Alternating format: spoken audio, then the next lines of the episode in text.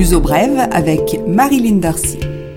Bonjour et bienvenue dans ce nouveau numéro de l'Ouzo Bref TSF. L'état de calamité est prolongé jusqu'au 13 juin. Cet état correspond au plus haut niveau de protection civile qui permet au gouvernement d'agir directement en fonction des besoins. Cela suppose une mobilisation des effectifs policiers, notamment pour surveiller les plages qui s'annoncent très fréquentées en raison de la vague de chaleur annoncée.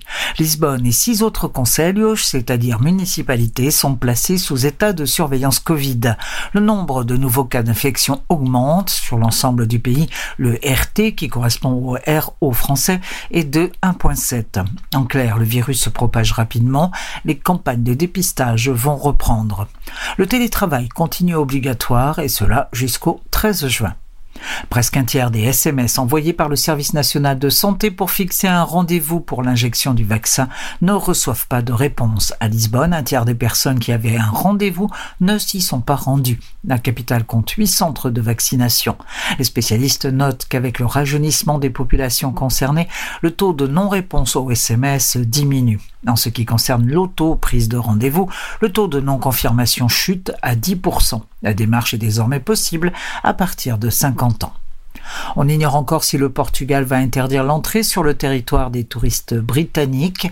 La France, l'Allemagne et l'Autriche ont décidé de l'interdire en raison de la variante indienne de la Covid qui gagne du terrain en Grande-Bretagne. Le Centre européen de surveillance des maladies considère le variant indien comme inquiétant depuis quelques jours. Ce variant est en dissémination communautaire de l'autre côté de la Manche. L'Algarve et Madère sont les régions les plus dépendantes du tourisme et la chute du chiffre d'affaires s'est révélée plus élevée dans ces régions entre mars et décembre 2020. En Algarve, la baisse a été de 27,4% et à Madère de 21,6%. Toujours en termes de chiffre d'affaires, le recul moyen au Portugal pour cette période a été de 14,3%. Les opérateurs du secteur ne prévoient pas un retour au niveau de 2019 avant 2024. La Chine suspend les vols hebdomadaires en provenance du Portugal vers l'aéroport de Tian. Le 14 mai dernier, sept cas de coronavirus ont été détectés dans un avion en provenance de Lisbonne. Les rotations hebdomadaires opérées par Beijing Airlines sont suspendues pour deux semaines. Le Portugal est le second pays d'Europe où l'écart entre les hauts et bas salaires est le plus élevé. Un cadre supérieur ou un gestionnaire gagne en moyenne quatre fois plus qu'un travailleur des secteurs qui rémunèrent le moins. Le gestionnaire gagne 19,2 euros de l'heure, tandis que l'ouvrier gagne 4,5 euros. En moyenne en Europe, le salaire du niveau supérieur est de 28,6 euros de l'heure et celui du travailleur de base de 9,7 euros. Opération policière d'envergure sur le port de Setúbal. Quatre dockers ou anciens dockers sont soupçonnés de faire partie d'un réseau de drogue.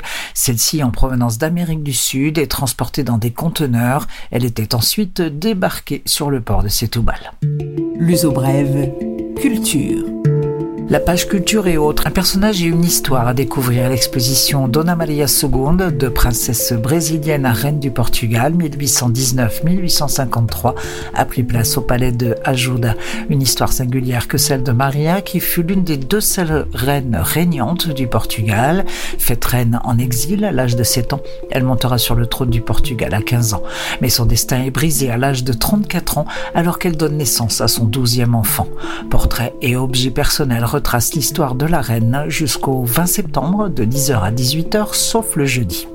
À Lisbonne, le deuxième et dernier week-end des jardins ouverts, l'occasion de découvrir des jardins privés ou des jardins publics mal connus, visites indépendantes ou guidées, ces jardins secrets sont un délice pour découvrir Lisbonne autrement. Le festival, c'est aussi des conférences, des débats et des expositions. Deux nouveaux jardins révélés cette année, celui du Palais du Procureur et le cloître du couvent de Chelas. Se rendre sur le site www.jardinsabertus.com pour connaître les détails sur les jardins comme sur les visites. Poursuite du festival Tant d'images qui, comme son nom l'indique, s'intéresse à l'image, fixe ou en mouvement, et animé par des performeurs. Le 29 mai, la troupe Hôtel Europa présente The Perfect Match, du théâtre documenté sur l'amour au temps des migrations, suivi de la performance Andromeda de Luciana Fina. C'est à voir au Cal. Voilà donc quelques suggestions pour profiter des belles journées et soirées. La culture a besoin de nous. N'hésitez pas à sortir en respectant les règles sanitaires. Je vous retrouve la semaine prochaine. Portez-vous bien.